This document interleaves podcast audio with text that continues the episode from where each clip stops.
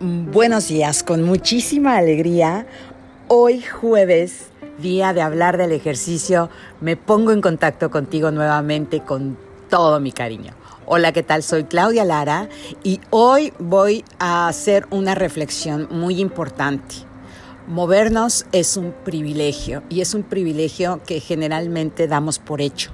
Todas las mañanas nos levantamos y hacemos lo que tenemos que hacer sin dudarlo y la verdad de las cosas es que si vemos un poco más de cerca estas actividades que hacemos, son una maravilla en nuestra vida. Si pudiéramos nosotros ver el número de reacciones bioquímicas que se llevan a cabo en nuestro organismo, o el número de conexiones neuronales para poder conectar el movimiento de nuestros músculos y nuestro esqueleto, en fin, es de verdad un milagro que muchas veces damos por hecho, pero es un milagro que no todo mundo tiene. Hay personas que nacen sin poder moverse, muchas otras lo pierden durante su vida por accidentes o por enfermedades y la mayor parte de la población pierde este privilegio en la edad avanzada.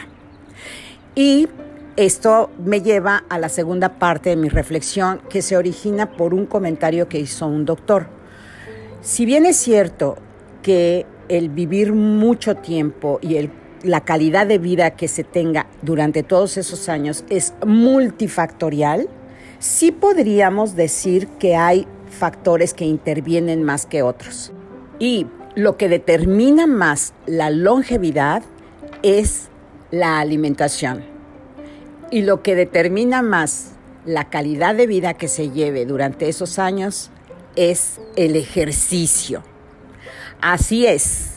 Mientras más nos movamos cuando se pueda, va a hacer que esos años que vivamos, esos años que tenemos a lo largo de nuestra vida, sean con calidad de vida.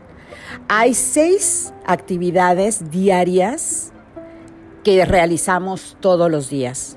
Estas actividades son el podernos bañar nosotros solos, el podernos vestir, el poder ir al baño, el poder controlar nuestros esfínteres, el poder levantarnos de nuestra cama y poder alimentarnos solos.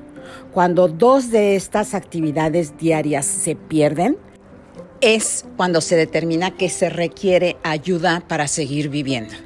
Así que movámonos mientras podamos, mientras tenemos ese gran privilegio, hay que hacer no sé, sacar la motivación de donde sea, tal vez recordar esto que les estoy diciendo para que aunque nos dé flojera, aunque, aunque no tengamos mucho tiempo, hay que sacar las ganas para movernos lo más que podamos, la mayor cantidad de días que se pueda en la semana. Hay cualquier cantidad de opciones, desde caminar hasta practicar el deporte extremo de tus sueños, pero no lo dejes, no te dejes de mover mientras se pueda porque eso va a determinar la calidad de vida que tengas en los años futuros. Te dejo todo mi cariño y todo mi entusiasmo para que tengas este día un día maravilloso y que hagas ejercicio. Te quiero mucho.